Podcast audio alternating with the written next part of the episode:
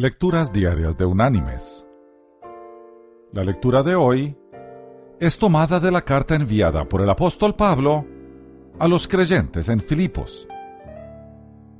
Allí en el capítulo 2 vamos a leer desde el versículo 14 hasta el versículo 16, que dice, Haced todo sin murmuraciones ni discusiones para que seáis irreprochables y sencillos, hijos de Dios sin mancha, en medio de una generación maligna y perversa, en medio de la cual resplandecéis como lumbreras en el mundo, asidos a la palabra de vida.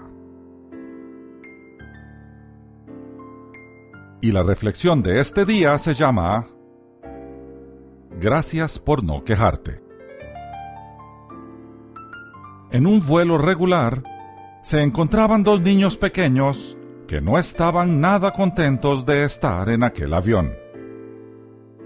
Sus llantos de queja llenaban la cabina. Justo antes de despegar, una asistente de vuelo se detuvo junto a ellos y les dijo con una gran sonrisa, ¿De qué se trata todo este llanto? Luego de hacerles gracias por unos minutos al irritable niño de tres años y a su hermanita, la asistente de vuelo se inclinó y les susurró muy seriamente. Debo recordarles que en este vuelo no se permiten llantos. Los pequeños se quedaron increíblemente callados. Eso hizo sentir mejor a todo el mundo el viaje se hace muy largo cuando uno tiene que sentarse en la sección de llanto. Mis queridos hermanos y amigos, Dios nos recuerda cada día que Él desea que el de hoy sea un vuelo donde no se permiten las quejas.